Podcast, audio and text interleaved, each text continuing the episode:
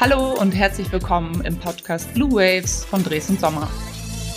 Mein Name ist Daniela Anniglisa. Ich übernehme heute in dieser besonderen Folge die Moderation und bin schon sehr gespannt, was ich und Sie da draußen aus dieser Folge für sich mitnehmen werden. Heute geht es um das Thema Innovation, Nachhaltigkeit und was Corona damit zu tun hat.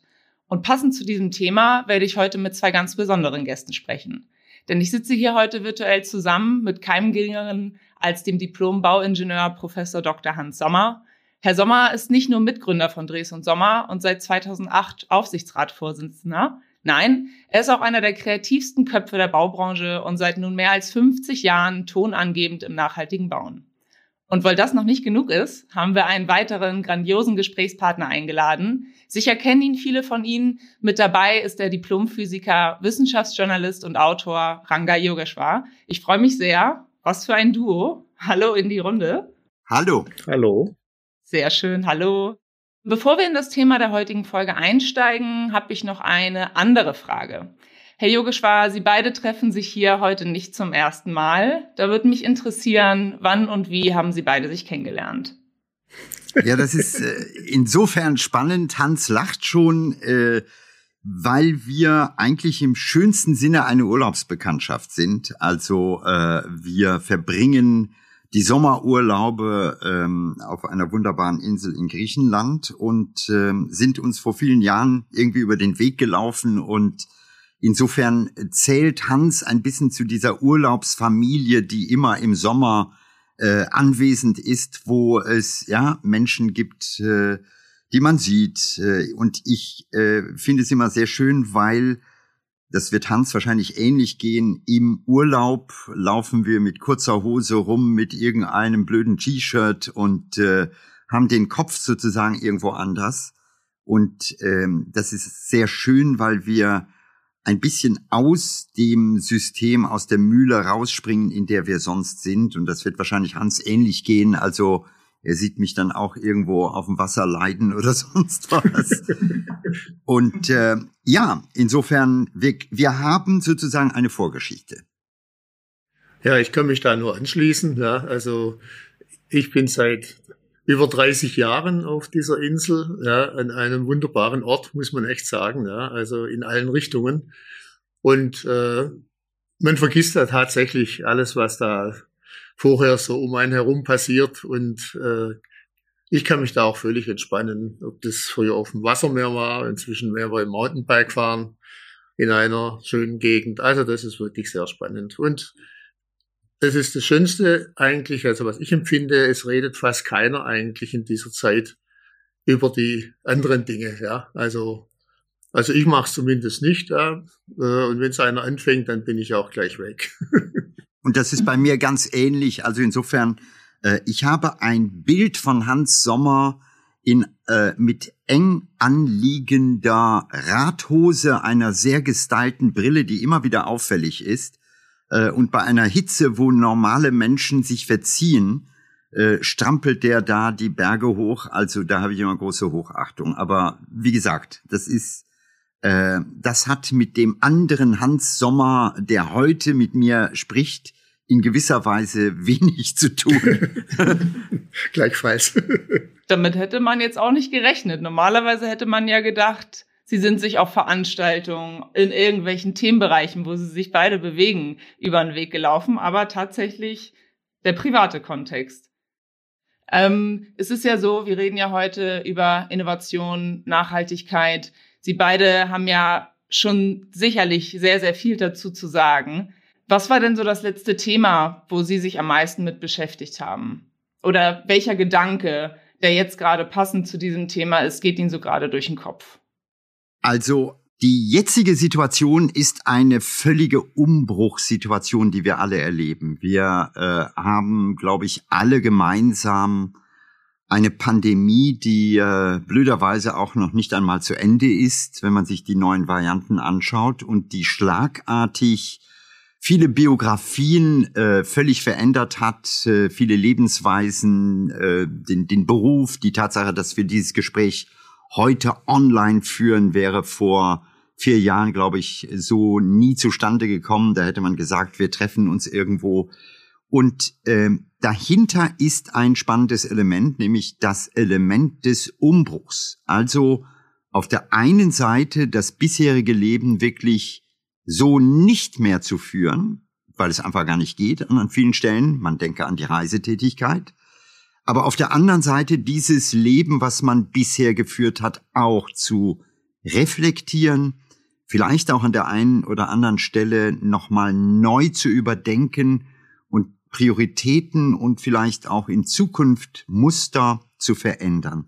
Das ist etwas, was aus der Pandemie kommt und was ich eben sehr spannend finde, ist, dass diese Pandemie eingebettet ist inmitten einer ohnehin großen Phase des Umbruchs, bei der wir alle wissen, Stichwort Nachhaltigkeit, äh, wir können nicht mehr Business as usual machen, wir müssen etwas ändern, äh, wenn man an Klimawandel, wenn man an Ressourcenknappheit, wenn man an äh, all diese Aspekte denkt. Und ähm, da ist es natürlich einfach total spannend, weil die Pandemie im Grunde genommen ein Prozess ist, der uns klar macht, wir sind veränderungsfähig. Aber jetzt geht es eben darum, auch die ganz großen Themen in ähnlicher Weise zu betrachten, zu priorisieren, neu zu ordnen. Wir sehen es bis äh, runter zur Tatsache, wir führen dieses Gespräch, gestern wurde die neue Regierung vereidigt und äh, auch da sieht man ja im Grunde genommen den Dreiklang fast aus wirtschaftlichen Interessen, aus sozialen Interessen und aus dem großen Thema Nachhaltigkeit in diesen drei Parteien ein bisschen abgebildet. Also insofern, äh, wir sind mittendrin im Umbruch. Ich sehe das bei uns genauso. Äh, wir sind ja sowohl im Immobiliensektor als auch in der Infrastrukturbereich tätig und zunächst mal hat es angefangen äh, durch Corona mit dem Homeoffice, dass man sich darüber Gedanken gemacht hat, was passiert denn in den Gebäuden, was muss ich denn da verändern? Und durch diese Veränderung kam er sofort weiter in das ganze Quartier rein. Was hatten das für Auswirkungen eigentlich auf die ganze Stadt, auf die einzelnen Quartiere, auf die Mobilität? Es gibt ja den Ausspruch, also jeder gebaute Quadratmeter, der unnötig ist, ist einer zu viel und jeder gefahrene Kilometer ist einer zu viel, ja, im Sinne der Nachhaltigkeit. Und das ist natürlich die Frage, äh, was bedeutet das denn? Und man kommt dann aus der Stadt natürlich auch raus in die Umgebung, ja. Es sind diese Pendlerströme, die man ja eigentlich äh, gekannt hat und seit äh, zwei Jahren kann man relativ bequem und äh, ungestört in die Stadt reinfahren in, zu den meisten Zeiten. Also es hat sich da total was verändert und es geht dann immer weiter raus in dem Thema Nachhaltigkeit.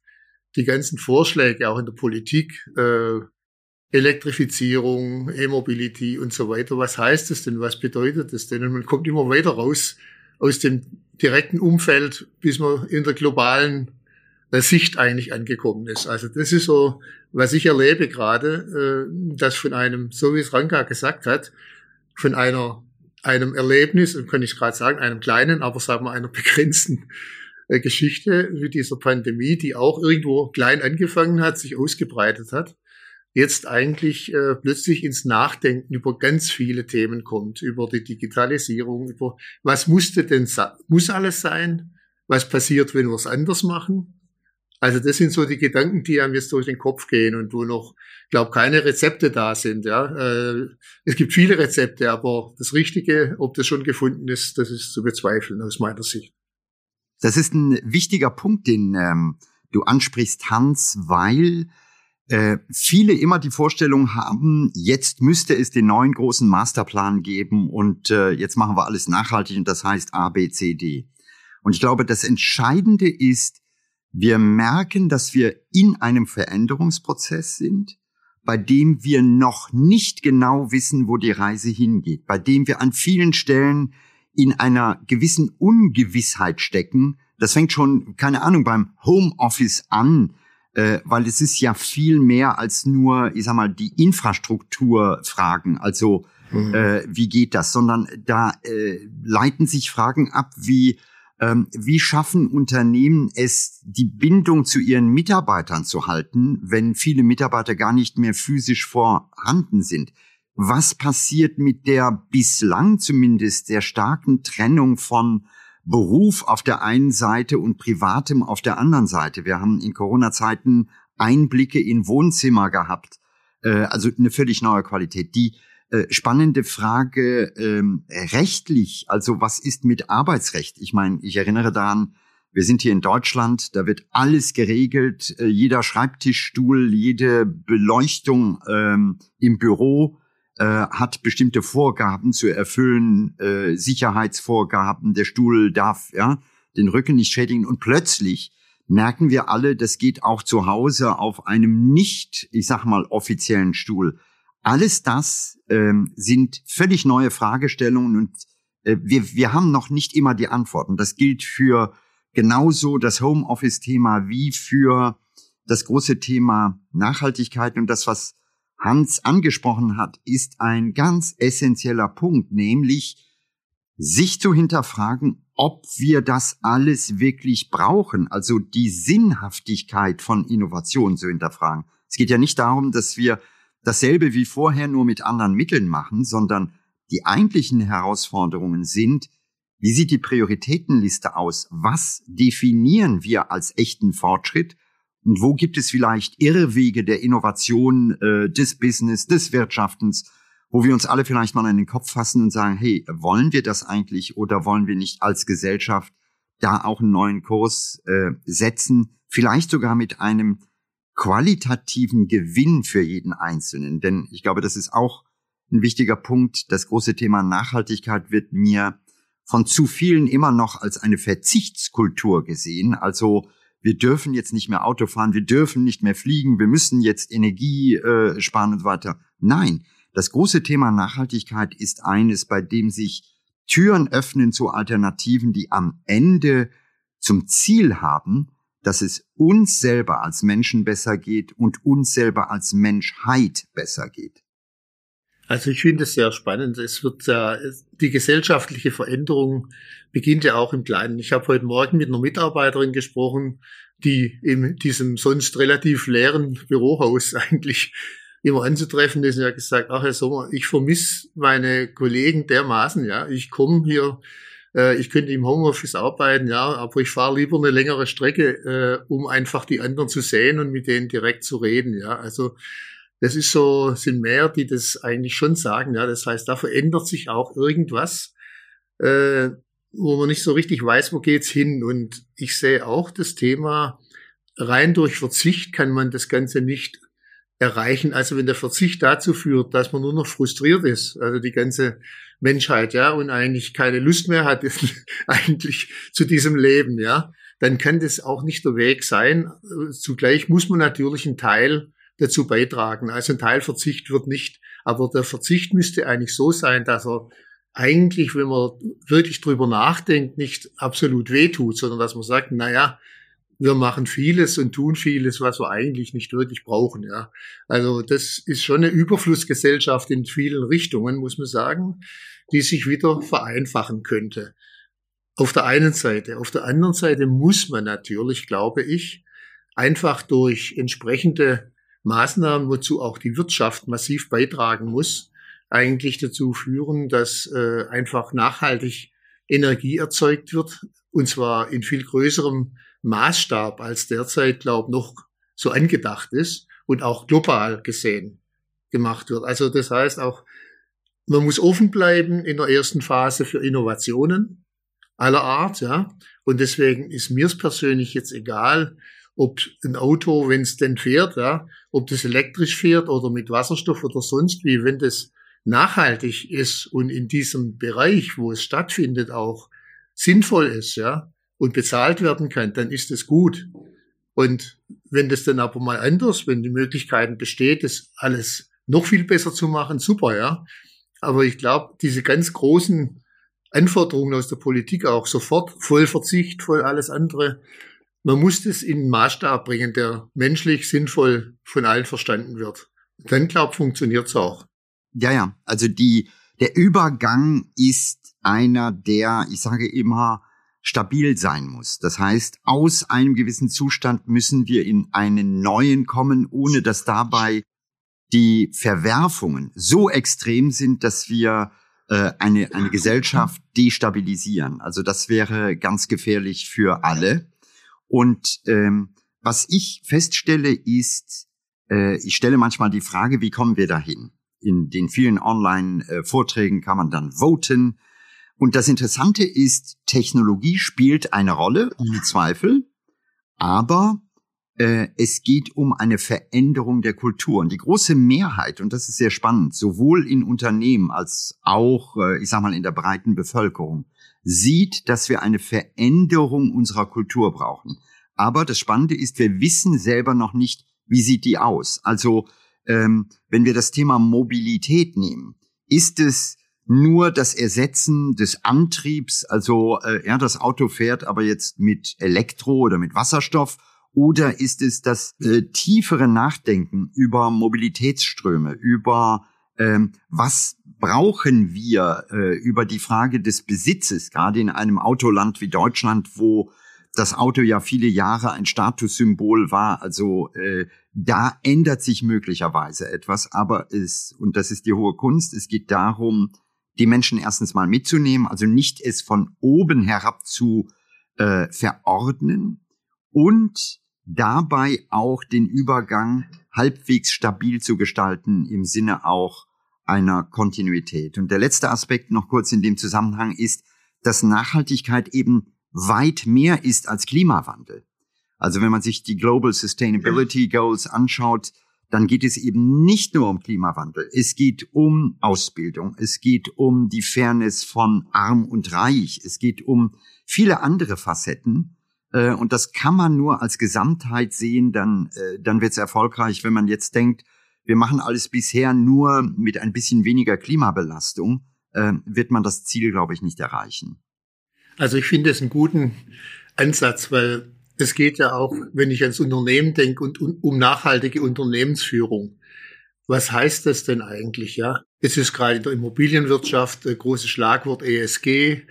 Ja, da wird's ja im Prinzip so eingefordert.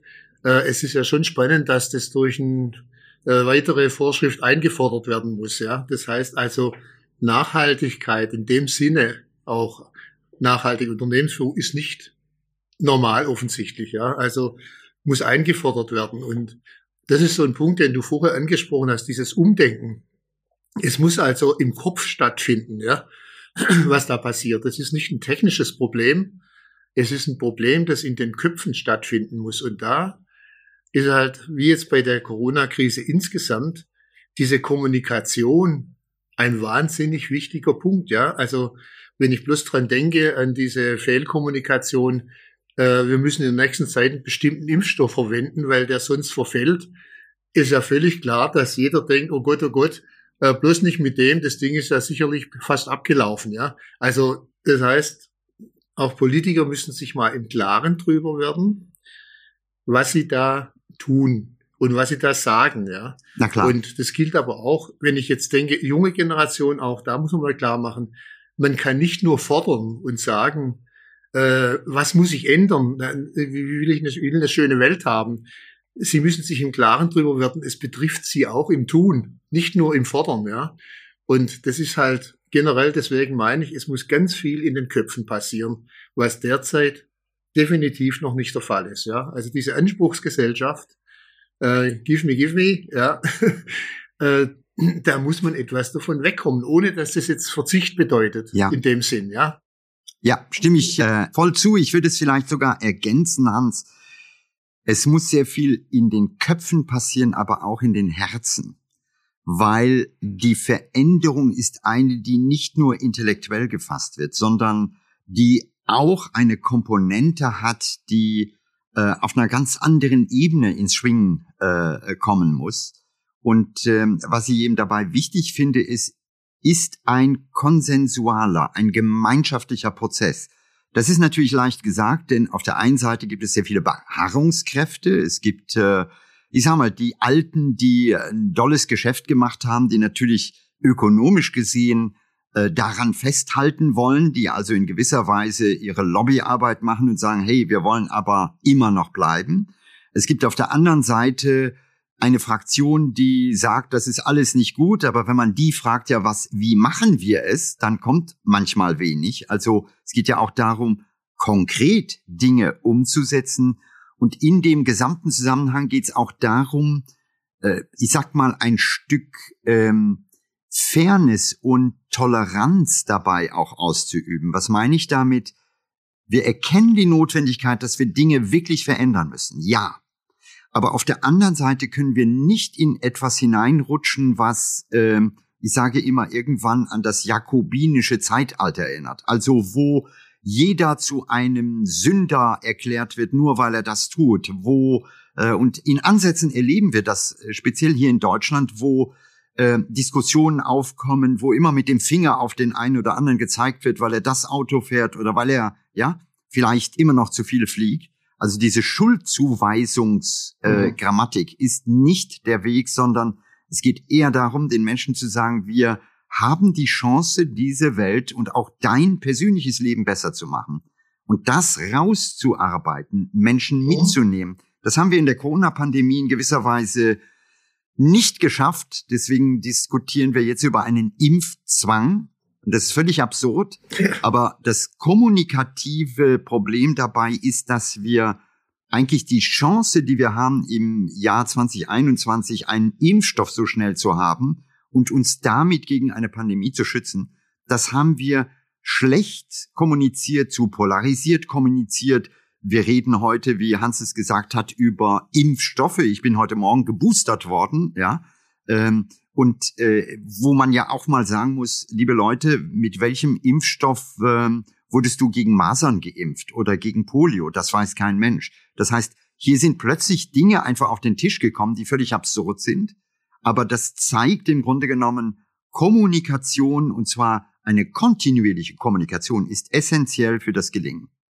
Ich sehe das genau so, wobei ich, um das zu korrigieren, äh, Herz und äh, Hirn so in, in einem versammelt fühle. Also auch bei mir, es gibt eine linke und eine rechte Gehirnhälfte und in der rechten sind mehr diese Themen eigentlich versammelt, ja. Und äh, ich bin schon immer, es gibt ja diese Hirndominanzdefinition und so weiter, schon immer drauf äh, aus, dass Teams eigentlich zu, zusammen, sich zusammensetzen als verschiedenen, ja, dieser Ausrichtung ja, und gibt ganz bei den Ingenieuren vor allem mehr Linksgehirnige, ja, bei den Kreativen ist mehr rechts, aber die Mischung macht's eigentlich, ja, und das ist, glaub, wäre der Politik und der Bevölkerung auch gut, wenn das einfach so schlicht und einfach dargestellt würde, ja, wie es im Prinzip ist, ja, und, und nicht vermischt, wie du sagst, ja, es gibt einen Impfstoff, es ist egal, von wem der kommt, ja. Wenn ich das ganze Beispiel sehe, ich bin zum Beispiel mit diesem ersten AstraZeneca das erste, zweite Mal geimpft worden,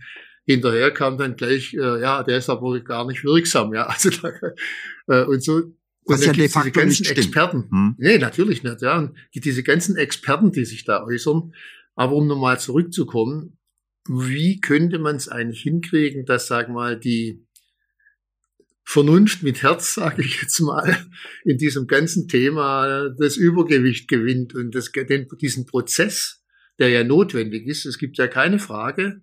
Es gibt diesen Klimawandel, es gibt diese ganzen Probleme, die auftreten, ja. Es muss was passieren. Aber, dass man, sag mal, so ein Mainstream hinkriegt, so ein Prozess, den richtigen Weg zu gehen. Ja da bin ich auch ehrlich gesagt, äh, weiß ich nicht so richtig, ich, wie man ich da habe, hinkommen soll. Ich habe manchmal den Eindruck, ähm, es gibt bei diesem Prozess eine Falle und in die darf man nicht hineintapsen. Und das ist ein bisschen die Falle der Generation unserer Väter und Mütter, die immer dachten, es gibt eine Sache, die alles löst. Also erinnern wir uns mal an Energie. Noch vor äh, 40, 50 Jahren ja, die Kernenergie wurde gefeiert als das ist die Lösung des Energieproblems. Danach müssen wir nie mehr drüber nachdenken. Äh, und sich klar zu machen, dass Nachhaltigkeit nicht eine große Lösung ist für alle, sondern möglicherweise in der Vielfalt, in der Lokalität, in der Verschiedenheit ein Prozess von ganz vielen kleinen Lösungen ist, die alle gemeinsam dieses Ziel haben. Also das entlastet manchmal die Debatte, weil man dann auch nicht eben so prinzipiell sagt, wir müssen das jetzt nur mit Photovoltaik oder nur mit Wind machen. Es können vielleicht ganz andere Dinge auf diesem Weg auch äh, passieren. Äh, also ich gebe nur ein Beispiel. Äh, wir hatten vorgestern äh, die Verleihung der Nobelpreise hier in äh, Berlin, weil in Stockholm wegen Corona konnte die Party nicht stattfinden. Und ähm, ich habe lange diskutiert mit Benjamin List, der äh, kriegt dieses Jahr den Nobelpreis oder hat ihn jetzt bekommen in Chemie.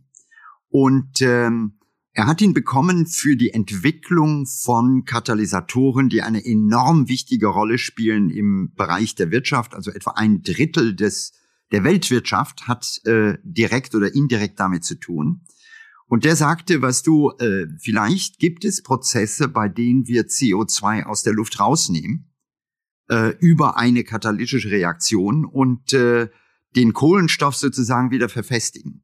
Das klingt natürlich aus heutiger Sicht völlig absurd, aber ähm, es, man muss immer auch die Offenheit haben, dass es vielleicht auch Game Changer gibt im Sinne von hier oder da etwas, was ähm, vielleicht ganz anders läuft, als wir äh, drei uns das heute vielleicht ausmalen. Denn ich glaube, das ist die größte Herausforderung, immer die Offenheit des Neuen dabei ähm, in Betracht zu ziehen und zu sagen, wir können auf dem Weg uns überraschen lassen von neuen Dingen.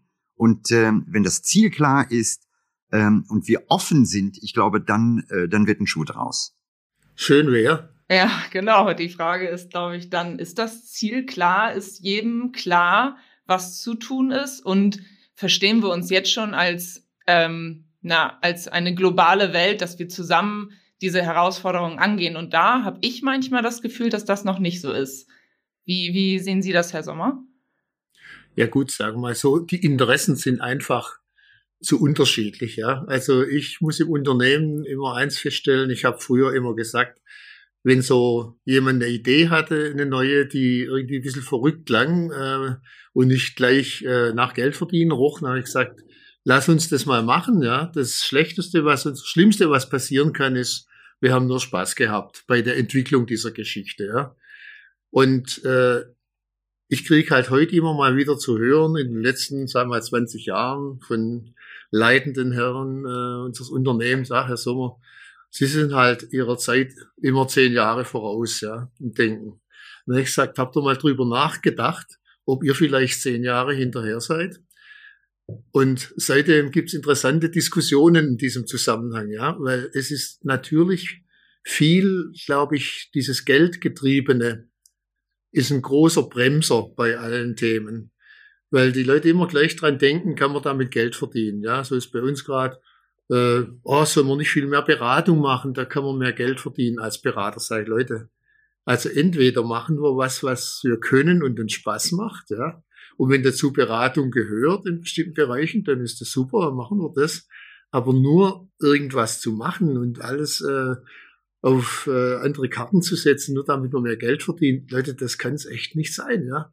Und das ist aber, glaube ich, jetzt kein Einzelfall, sondern das ist einfach nur mal mit, den Generationen. Äh, ich bin ja von den, eigentlich der Generation, von der du gesprochen hast, Vater und Mutter, ja, äh, für euch, ja. Das ist ja so. Äh, und ich bin auch schon immer vielleicht da ein bisschen aufgefallen, in der Richtung anders zu denken, äh, was von verschiedenen Themenpunkten herkommt, ja. Aber das heute einfach stelle ich fest, es gibt eine ganz junge Generation wieder, die zum Glück wieder anders denkt, habe ich das Gefühl, ja. Nicht so äh, profitorientiert, ja. Aber es gibt so eine Zwischengeneration, die ist da massiv in die andere Richtung unterwegs. Und ich glaube, das, äh, das sind verschiedene, es war ein guter Ansatz mit den Generationen, ja. Also es war tatsächlich damals so, da hat man in Städten was gesagt, da das ist richtig der Autoverkehr, wir müssen alles schneller werden, also hauen wir riesen Schneisen durch die Städte, ja. Und überall hat man das gemacht, ja. Und das stimmt schon. Aber heute ist es vielleicht ein anderes, äh, sagen wir so, wie die gedacht haben, sie machen alles richtig. So denken alle, Hauptsache wir verdienen, verdienen Geld, da ist es egal, ob ja. wir alles ganz richtig machen oder nicht, ja. Und das ist noch für mich so ein, so ein Bremser, in die richtige Richtung gemeinsam zu kommen. Die einen sind nur Idealisten, die anderen sind nur Realisten mit äh, Gewinnabsichten. Und beide müssen eigentlich zusammen am gleichen Strang ziehen, damit mhm. es was wird, aus meiner Sicht. Ja, ja du hast, du hast völlig, äh, völlig recht. Ich würde es vielleicht den Begriff sozusagen des Geldes ein bisschen erweitern oder präzisieren im Sinne der Kurzfristigkeit. Also ja. äh, ganz viel Handeln wird bestimmt durch kurzfristigen Erfolg. Und an vielen Stellen merken wir, dass das nicht immer der vielversprechende Ansatz ist. Nehmen wir nochmal Corona als Beispiel. Äh, wir erfreuen uns, dass wir geimpft sind mit einem mRNA-Impfstoff.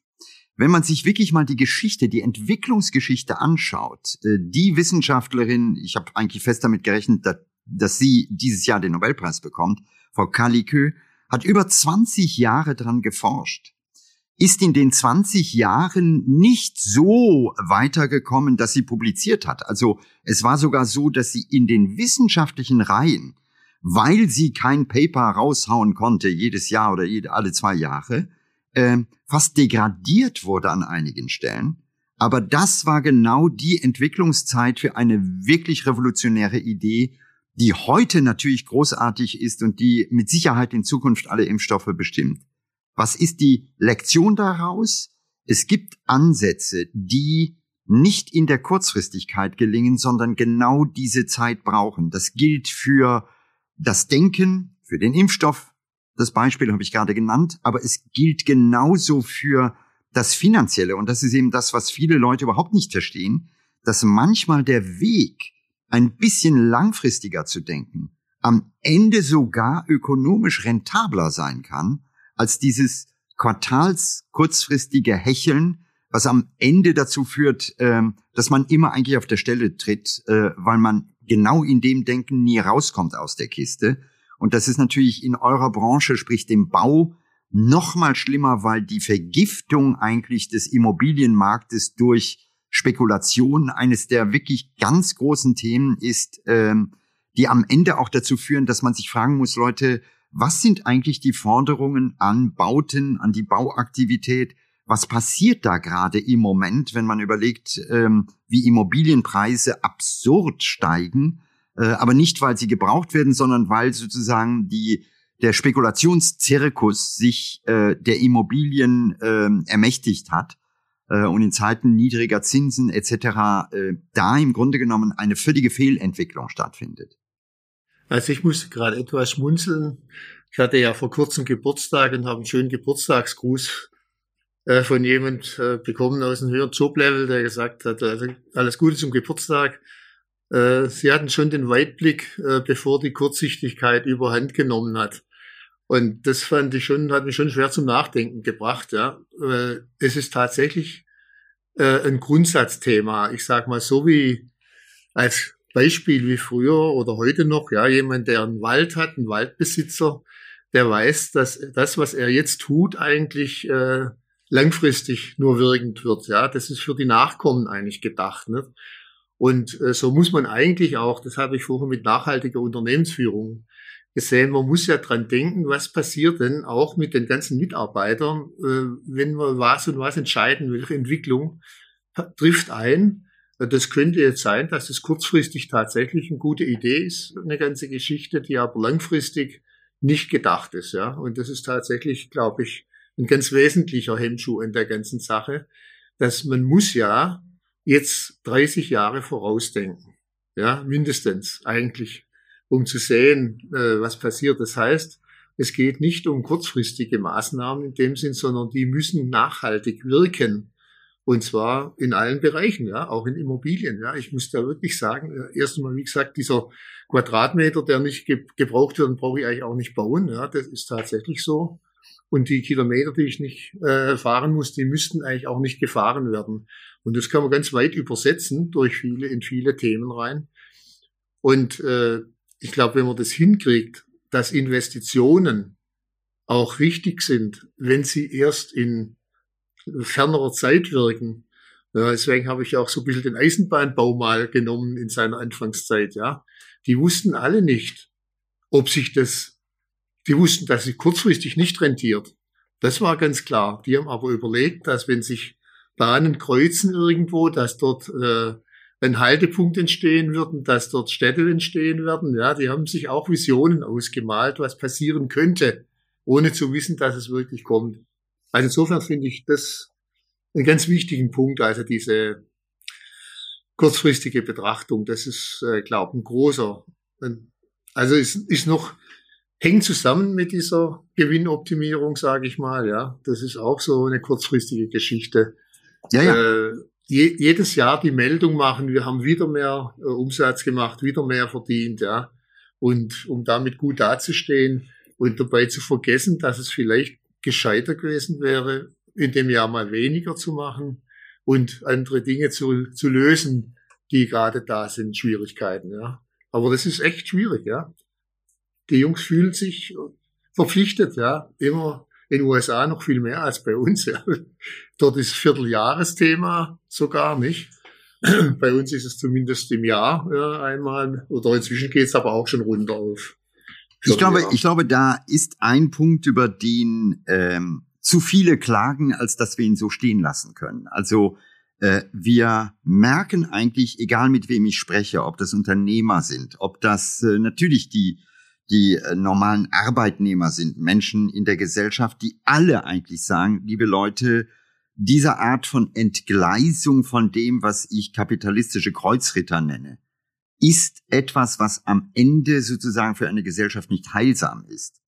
Äh, und da glaube ich, müssen wir einen Weg rausfinden, zumal wir nicht unterschätzen dürfen, das momentane Volumen an monetären Strömen, die genau über diesen Weg sich immer wieder den kurzfristigen Profit hier oder da suchen.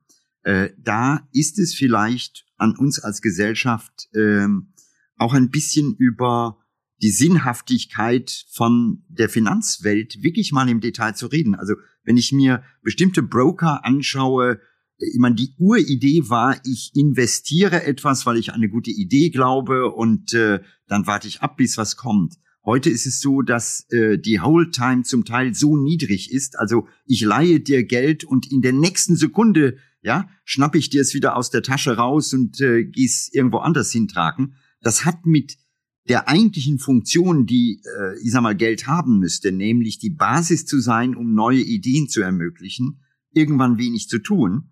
Ähm, das ist vielleicht eine der Debatten, ähm, die wir auch führen müssen und die wird hart zu führen sein, weil die andere Seite natürlich auch, unterschätzen wir sie nicht, enorm mächtig ist aufgrund der gigantischen Finanzen, die die verwalten, wenn ich an Private Equity oder an die großen Heuschreckenfirmen denke.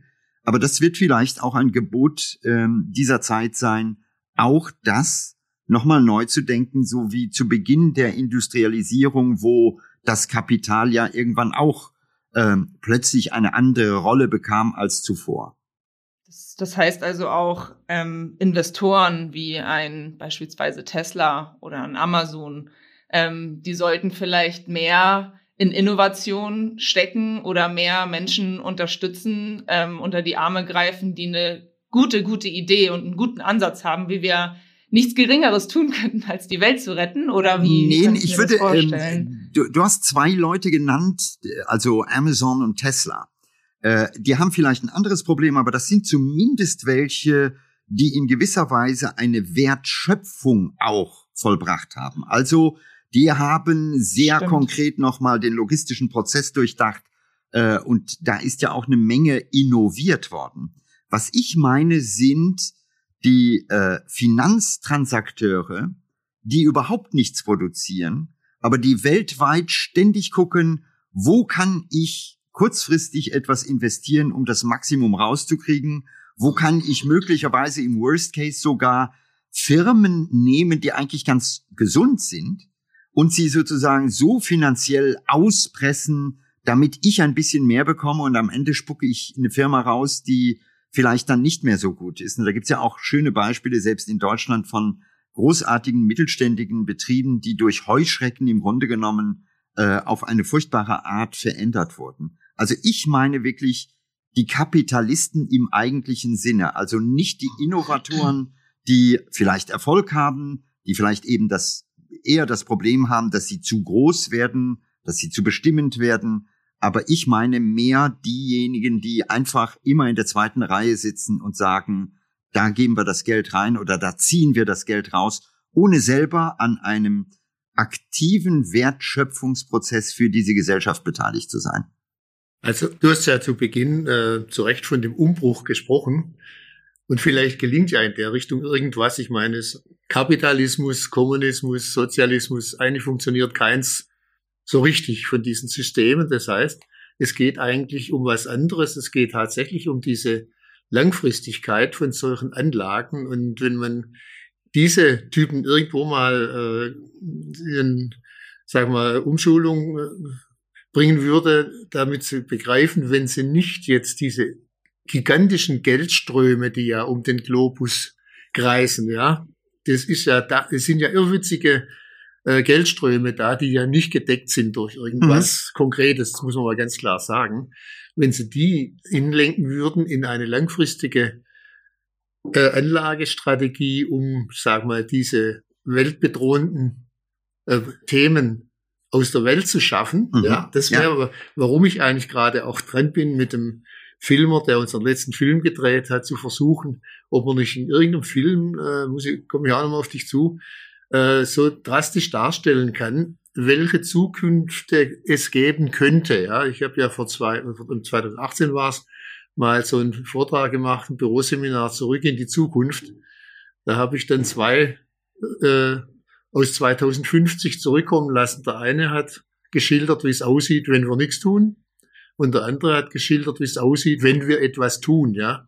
Und ich glaube, diese, äh, sag mal, Vision müsste man eigentlich in die Köpfe auch solcher Leute reinbringen und sagen, es hilft allen gar nichts mehr, wenn ihr jetzt so einen Haufen Geld verdient, wenn das in 30 Jahren äh, hier äh, alles hin ist, habt ihr eigentlich nichts gekonnt. Aber ja? das, das Interessante ist, jetzt ja, das Interessante ist, dass im Bankensektor offenbar auch ein Umdenken allmählich stattfindet. Also ich mhm. war äh, vor ein paar Wochen in Wien bei einem ganz großen Versicherer, der also wirklich äh, sehr viel Geld immer investieren muss. Und das große zentrale Thema bei denen heißt auch Nachhaltigkeit. Also äh, es hat sich inzwischen auch darum gesprochen, dass äh, man ohne auf, und zwar Nachhaltigkeit im echten Sinne, also nicht als Greenwashing, nicht als äh, mhm. kleines Etikett, dass das langfristig auf jeden Fall die bessere Option ist. Also auch im Finanzsektor tut sich einiges, ja, ja. aber wir, glaube ich, als Gesellschaft müssen noch mal Dinge überdenken, äh, die, glaube ich, falsch laufen, die ähm, in der Form, wie wir sie auch zum Beispiel besteuern, falsch sind. Also ich nehme ein einfaches Beispiel, wir ähm, ein, die Einkommenssteuer, ja, wenn man viel verdient, zahlt man die Hälfte, äh, ja, gibt man ab an Steuer. In dem Moment, wo aber man mit Finanzen jongliert, äh, ist der Steuersatz deutlich geringer. Das müsste man möglicherweise umdrehen, also um an der Stelle auch die Wertschöpfung vielleicht viel stärker zu äh, fördern, äh, weil im Moment ist es so, dass die Reichen im Grunde genommen, die müssen gar nicht mehr arbeiten, weil das Geld verdient mehr, als die je über Arbeit äh, verdienen könnten. Und das ist natürlich ein pervertierter Zustand. Das sehen alle. Aber es ist vielleicht jetzt an der Zeit, dass äh, ohne Ismus, ohne Kommunismus oder Kapitalismus, sondern einfach aus einer klaren Sicht heraus äh, neu zu justieren.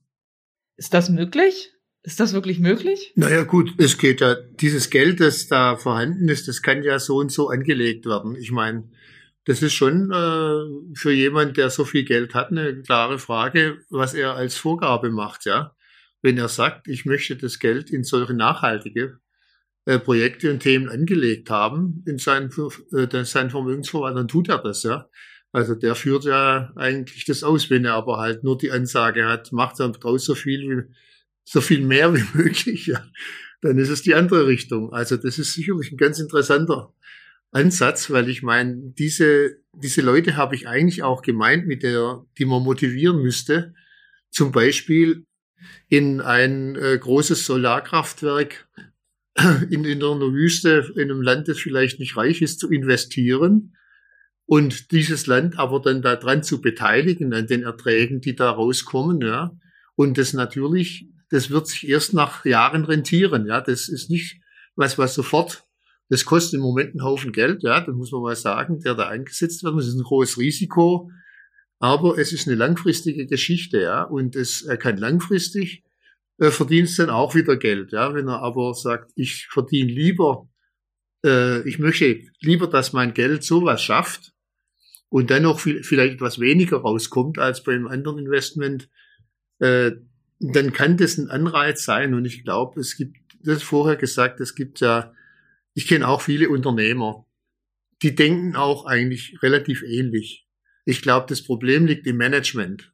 Also, wenn Sie es schon suchen, da gibt's ja Management, Schul St. Gallen und so.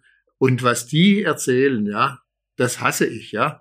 Das ist wirklich genau, ja, das ist Ich das lache Gegenteil, nur, weil ja. mein, mein Sohn hat in St. Gallen studiert.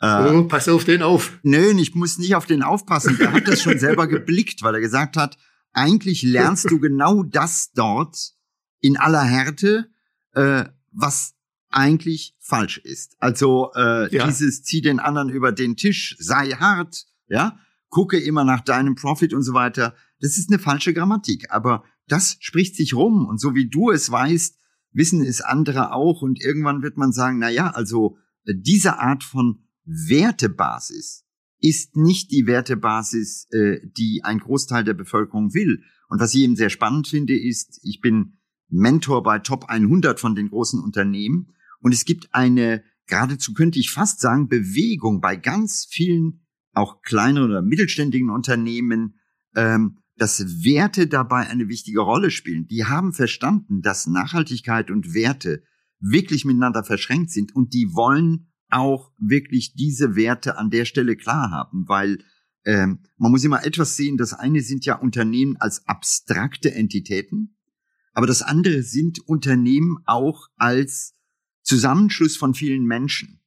Und was wir immer wieder sehen, ist, dass irgendwann auch die Mitarbeiter sich mit einem Ziel, mit einem Wert, mit einer Zielsetzung identifizieren wollen. Das schafft im Grunde genommen die, die gute, positive Energie eines Unternehmens. Und wir erleben inzwischen, dass es sogar in den ganz kapitalistischen Unternehmen wie IT-Plattformen, Facebook und so weiter, dass die Revolution gar nicht mal so sehr von außen, sondern immer mehr von innen kommt, weil die Mitarbeiter selber sagen, wir wollen ein bisschen was anderes als äh, ja nur den Profit auf die Spitze treiben. Also insofern bleibe ich da sehr positiv, weil ich bin tief innerlich überzeugt, dass ein Großteil der Menschen eigentlich, wenn man sie wirklich mal fragt, sagt, was willst du, wo soll's hingehen, dass da Werte eine Rolle spielen, dass da Langfristigkeit eine Rolle spielt, dass da Nachhaltigkeit wirklich auch eine Rolle spielt. Ähm, und es geht nur darum, dass wir das uns selber mal zugestehen und sagen, ja, vielleicht sind das die wichtigen Themen und nicht immer tagsüber das den Anzug anziehen und meinen, wir müssten ganz andere Werte in einer Firma vertreten als zum Beispiel zu Hause. Was für eine Schizophrenie. Genau da, glaube ich, merken wir, dass sich etwas ändern kann. So wie wir bei Corona ja auch irgendwann die Trennung von Job und Privatem geändert haben, notgedrungen, so können wir es hier auch tun. Und die Werte, die ich zu Hause in der Familie habe, die möchte ich eigentlich auch im richtigen Leben ausleben können und möchte nicht jeden Morgen, wenn ich ins Büro gehe, äh, eine Metamorphose machen und dann zum knallharten Manager werden, der tagsüber seine Leute feuert oder disst und dann kommt er abends nach Hause und muss seinen Sohn trösten, weil er eine fünf in Mathe hat. Also, wie geht das? Ja gut, also Gott sei Dank kann man da bei uns können wir ja das Gegenteil beweisen, dass das nicht notwendig ist eigentlich. Also das haben wir ja schon von oder habe ich von Anfang an äh, Unternehmen von Unternehmern, ja, Mhm. äh, auch die Partner sind ja Unternehmer, sind beteiligt, ja. Nur wird's halt immer schwieriger, je größer es wird und je mehr äh, Mitarbeiter von außen neu reinkommen, wird's immer schwieriger, diesen äh, sogenannten Spirit zu erhalten, ja, weil das, die kennen das gar nicht, die sind äh, im, im besten Fall erstmal verwundert und sagen, oh, ist aber super, ja, äh, machen wir mit. Und es gibt aber auch welche, sagen, was, soll- was ist denn das für ein scheiß Spirit, was, soll, was heißt denn das, ja. Also da gibt's natürlich äh, eine große Aufgabenstellung, äh, sagen wir auch in einem Unternehmen, das jetzt schon so eigentlich aufgestellt ist, die Mitarbeiter onzuboarden, so wie es so schön heißt heute, ja, und denen dieses Denken mitzugeben, ja, und ihnen deutlich zu machen, äh, wir haben geringere Gehälter als woanders, sagen wir ganz offen, aber wenn es gut läuft, dann seid ihr auch beteiligt, ja, an der ganzen Geschichte, was gut läuft. Mhm. Das glaubt einem immer am Anfang fast keiner. Also ich habe früher, als ich noch selber die äh, Gespräche geführt habe, ja, aber kann ich das nicht garantiert haben und so, ja. Also es ist schon so, so eine Gratwanderung, aber es ist eigentlich erfolgreich, ja. Im Grunde muss man sagen, alle, die es nicht machen, sind eigentlich doof, ja, weil Nicht nur es doof, macht weniger Ja. Spaß. ja, nicht nur doof. Nee, es macht weniger Spaß. Ich glaube nicht nur doof, sondern ähm, wenn wir uns das genauer angucken, sind genau diese, ich sag mal, nicht existenten Firmenkulturen oder diese pervertierten Firmenkulturen gefährlich, weil sie auf Dauer zum einen innerhalb des Unternehmens unglaublich viele Konflikte aufmachen. Ja, es gibt ganz viele Unternehmen, wenn diese Kultur nicht sozusagen die Mitarbeiter trägt, dann äh, entstehen sehr viele interne Konflikte. Dann entstehen auch zum Teil Dinge, die völlig daneben gehen. Also ich nehme mal ein Beispiel, äh, äh, um es konkret zu machen. Der Dieselskandal in Deutschland ist Ausdruck einer völlig absurden und schlechten Firmenkultur und äh, hat am Ende dem Unternehmen auch massiv geschadet.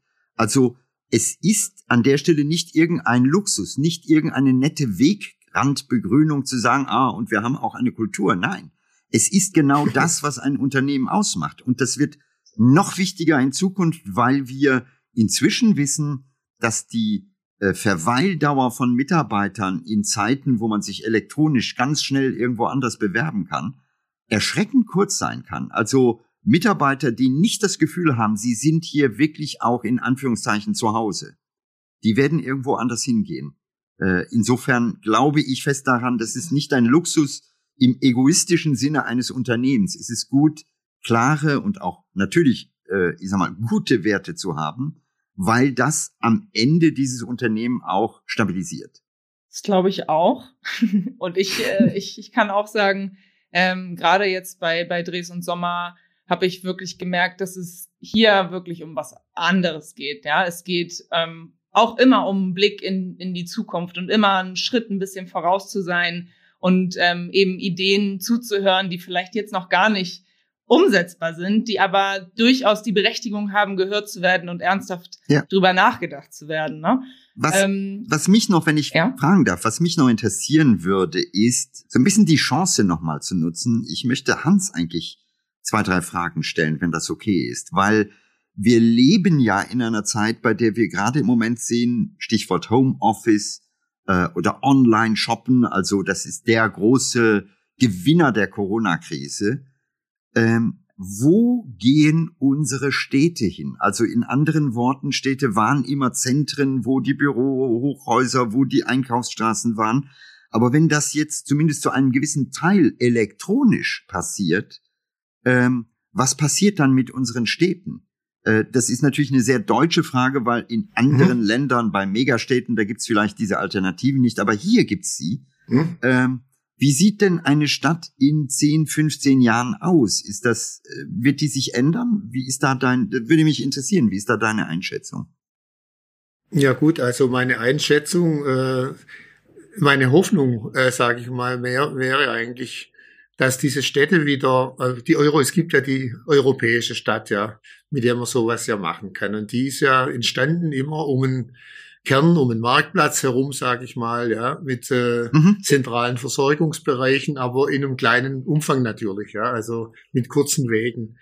Und die sind gewachsen, ja, und eigentlich, wenn man Berlin nimmt, das ist ja eine Konglomeration von solchen kleinen Städten eigentlich äh, dort schon.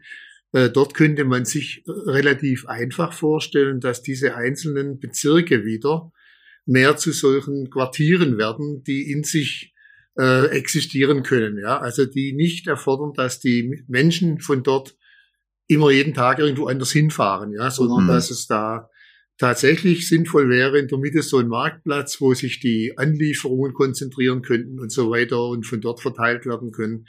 Äh, und in dem man auch wohnen und arbeiten sein könnte, aber wo auch, und das ist eigentlich so ein Thema, man hat also auch Handwerksbetriebe und sowas vertrieben aus den Städten obwohl die dort gebraucht werden. Ja, das sind alles Themen, wo man sagen könnte, also ein Handwerksbetrieb wäre voll ausgelastet, wenn er ein solches Quartier versorgen würde, sei mhm. es mhm. egal in welchem Bereich. Ja, also das heißt wieder relativ in einer äh, großen Community, die aus solchen Quartieren besteht, die natürlich auch wieder vernetzt sind miteinander. Mhm. Da gibt es sicherlich auch ein Zentrum, ja, irgendwo von dem Ganzen aber das auch die Mobilität natürlich dann reduziert, ja, indem mhm. man äh, so Mobilitätshubs machen kann, man von denen aus man wieder weiterkommt, ja, also mhm. in sein Quartier in Zukunft mal rumgesponnen, vielleicht mit Fahrrädern, die heute ja schon rumstehen.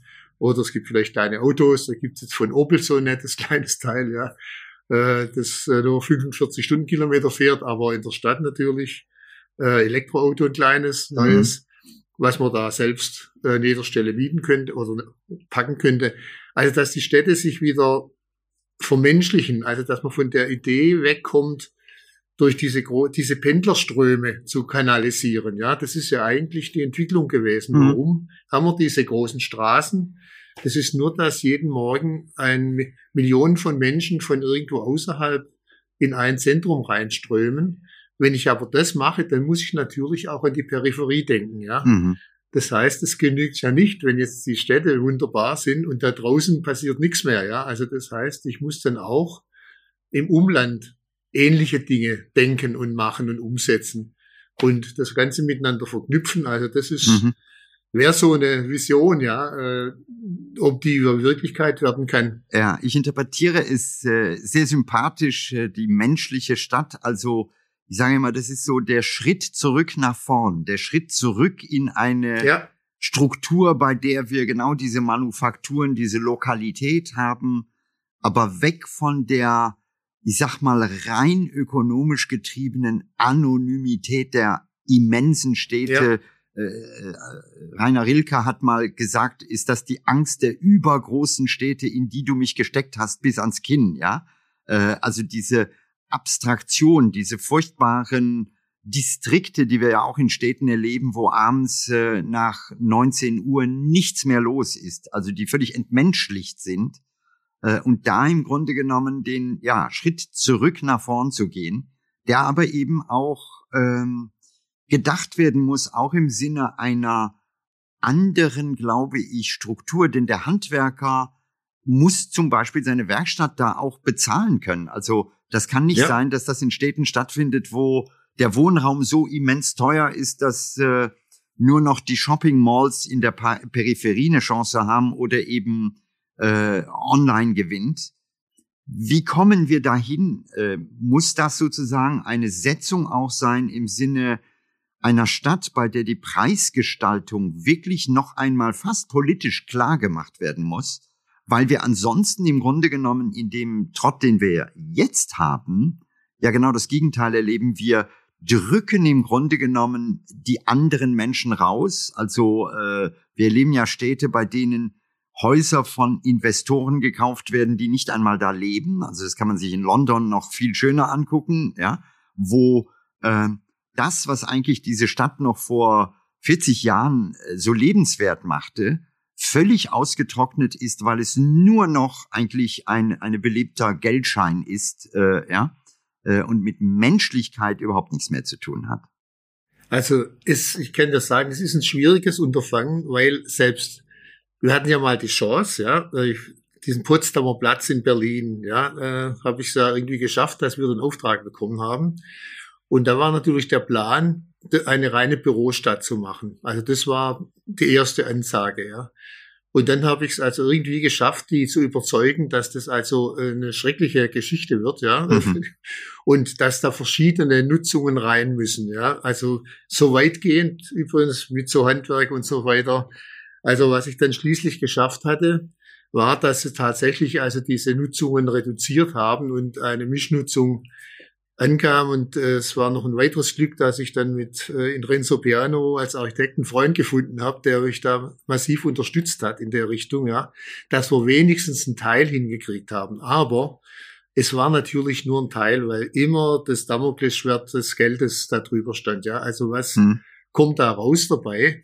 Und am Schluss muss ich sagen, also es ist leider bei weitem nicht so weit gegangen, ja, diese kleinteiligen Themen haben wir also nicht so richtig hingekriegt. Zwar mit Gastronomie und so, mhm. das haben sie dann noch akzeptiert, aber diese ganzen Thematik mit Handwerker und alles, was da drin sein müsste, ist das, das war einfach nicht mehr durchzusetzen. Ist das also, vielleicht auch ein Umbruch in der, vielleicht sogar in der Stadtarchitektur? Also wenn ich zurückgehe und mir das mal angucke, dann gab es gerade in den letzten Jahrzehnten, das konnte man sehr schön in China sehen oder in Südostasien, so diese Kultur der Setzung von Denkmälern, von Riesenhochhäusern, von Ja, ja. Äh, äh, ja der, der Architekt sah sich immer als ein ähm, ja, Mensch, der so ein Symbol dahinsetzt.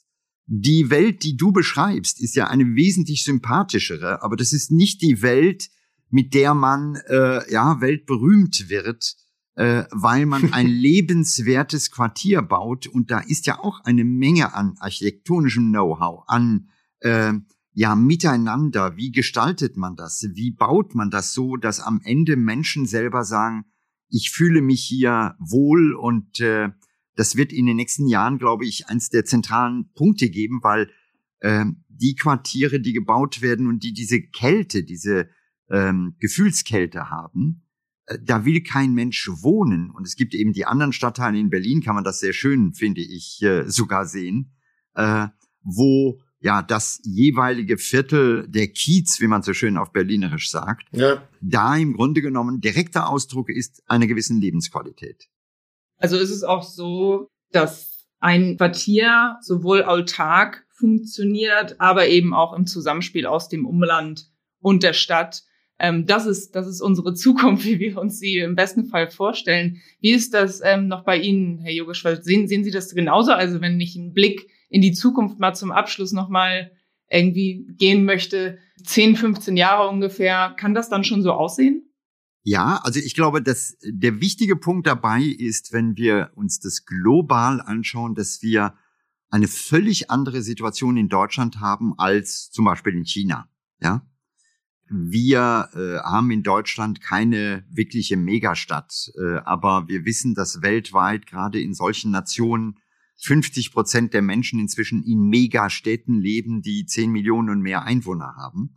Insofern vor dem Bewusstsein, dass wir da in gewisser Weise in einer sehr glücklichen Lage hier sind, kann ich mir das topologisch bei uns sehr gut vorstellen, dass wir äh, diese Vermischung haben, dass das Landleben, also ich meine, ich lebe auf dem Land, ja, in einem Dorf, zwar 25 äh, Minuten bin ich in Bonn oder in Köln, aber trotzdem wirklich in der Natur. Aber die Voraussetzung dafür ist zum Beispiel eine enorm gute Infrastruktur. Also ähm, ich habe mir Glasfaserleitung ins Haus legen lassen, weil das natürlich zumindest für meinen Beruf eine Voraussetzung ist.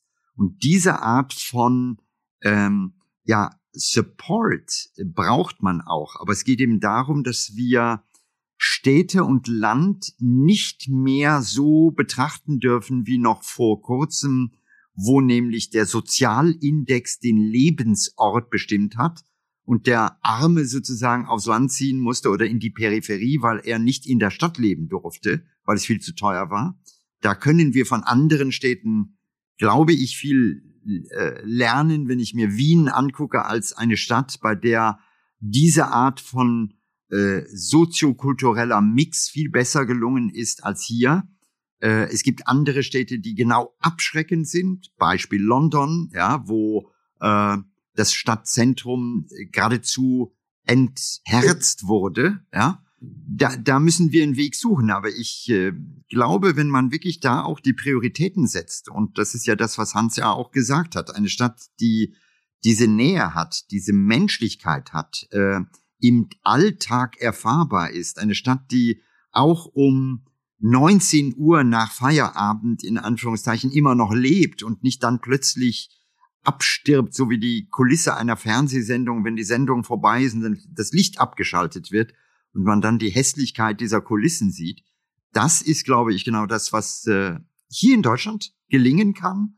Aber es braucht dafür eben Leute, die auch das klarsetzen, beschreiben, als lebenswerten Weg beschreiben. Und es braucht dann, glaube ich, auch die Anstrengung in gewisser Weise, fast politisch, aber politisch im Sinne einer gemeinschaftlichen Anstrengung, dass wir als Gesellschaft diesen Weg auch wollen und uns ihn nicht kaputt machen lassen durch eine überreiche kleine Minderheit, äh, die uns sozusagen ihr Narrativ aufoktroyiert. Mhm. Also es braucht, es braucht in Deutschland, glaube ich, auch einfach Beispiele oder ein Beispiel, ja, äh, das Investoren auch äh, überzeugt, dass das eigentlich eine gute Entwicklung ist und äh, ich denke, da wären sind eigentlich so Bauausstellungen und sowas immer eine Möglichkeit. Die Chance wird hier bei uns in Stuttgart gerade vertan, indem wir diese Bauausstellung auf sämtliche, damit jeder Bürgermeister auch irgendein Häuschen bauen darf, wird es verzettelt in alle Richtungen, anstatt dass man in Stuttgart so ein Quartier zum Beispiel so ein traditionelles Quartier im Westen hier, ja, wo man das mhm. sehr gut hätte machen können, ja. Am Marienplatz ausgehen und sowas wäre wirklich geeignet gewesen. Ich habe mich da eigentlich mal eingesetzt, aber natürlich äh, gegen diese Idee, dass jeder Bürgermeister, wie du sagst, sich nachher schmücken kann mit irgendeinem Teil, äh, war natürlich völlig überzeugender. Also das es muss so gelingen, dass man es irgendwo zeigen kann, ja. Und wie gesagt, an Potsdamer Platz habe ich es wirklich versucht, auch ökologische Dinge und so alles reinzukriegen, ja. Es ist relativ weit gelungen im Vergleich zu dem, was vorher geplant war. Ja. Die haben sich übrigens an dem Canary Wharf orientiert erstmal, nicht? Mhm. In London. Das war für sie eigentlich, oh ja, so in lauter Hochhäusern habe ich gesagt, in Berlin gibt's auch so ein Thema Draufheu und so weiter. Also Leute, vergesst es mal, das ist ja völlig sinnlos. Auch das Canary Wharf, du kennst es ja wahrscheinlich. Ja, ja, ja klar. Ne? Da ist ja auch abends niemand mehr. Das ist, äh, äh, gibt ein paar Ecken noch, ja. Ja, ja. so ein paar Tote Hose. Das ist alles mhm. weg. Ja, ja. Aber man braucht, glaube ich, äh, die Überzeugung von ein paar Leuten und ein Beispiel dafür, um da zu zeigen, wie das sein kann, ja. Mhm. Und, und dann gehen sie dahin wie nach Disneyland, ja, und finden es toll, ja. dass das so ist. Äh, ob sie es dann bei sich auch machen, muss man dann sehen. Ja, also das ist so ein bisschen das Problem, dass solche netten, sag mal, solche funktionierenden Teile immer so ein bisschen als Ausstellung angeguckt werden, ja, wie im Zoo. Ja, ja, aber es ist, es ist schon so, dass wir heute merken, ich meine, ich knüpfe nochmal an den Beginn unseres Gesprächs, wo wir glaube ich, allesamt verstehen, da ändert sich gerade die Zukunft der Arbeit. Ja, wer wo wie lange ja. arbeitet. Äh, da ändert sich in äh, vielfacher Hinsicht die Zukunft des Kommerzes. Ähm, äh, da ändert sich sozusagen die Zukunft des Regionalen, weil ja der Handwerker etc., der irgendwann unbezahlbar ist, das, das brauchen wir. Und vor dem Hintergrund glaube ich, ähm, macht es sehr viel Sinn, auch für Investoren, weil ich sag ganz ehrlich, äh, ich würde heute mit einer gewissen Vorsicht mein Geld nehmen und in ein großes Bürohochhaus in einer steril, in einem sterilen Umfeld investieren, weil wir ja auf der anderen Seite gerade lernen, hey, wir sind da mitten in einem Umbruch und heute muss der Arbeits- und Wohnraum sehr viel besser miteinander integriert sein. Also äh, du hast äh, das das äh, Viertel in London genannt, ja da gibt es keinen Kindergarten in der Nähe. Also äh, ja, und genau das ist das, was man hier braucht, eben dieses Miteinander von Arbeiten, von Familie, von älteren Menschen. Äh, und da müssen wir zurückkommen zu einer Welt, die das im Kontakt äh, miteinander erlebt und nicht zu einer Welt, wo wir das alles wegdelegiert haben. Äh, da haben wir Chancen. Vielleicht müssen wir uns gute Beispiele angucken. Es gibt ja welche. Also äh, ich habe Wien ja, ja. genannt als ein Beispiel. Die machen nicht alles richtig, aber da gibt es schon einige Aspekte, da kann man lernen. Aber wir sind uns einig. Also eine Stadt der Nähe und Menschlichkeit ist das, wo die Reise auf jeden Fall hingeht. Und ich könnte mich noch ewig, ich könnte mich noch ewig mit Ihnen beiden unterhalten, vielleicht auch viel mehr zuhören. Und ja, wie zu Anfang vermutet, habe ich viel Spannendes erfahren. Ich hoffe, auch Sie da draußen als Zuhörerin. Und es war für mich ein sehr inspirierender Austausch. Und ich sage an der Stelle einmal vielen Dank an Hans Sommer und Ranga Yogeshwar. Es hat mir Spaß gemacht. Ich hoffe Ihnen auch. Ja. Vielen Dank auch an Sie, liebe ZuhörerInnen. Wenn Sie noch mehr zum Thema Innovation und Nachhaltigkeit erfahren möchten, finden Sie wie immer passende Links in der Episodenbeschreibung.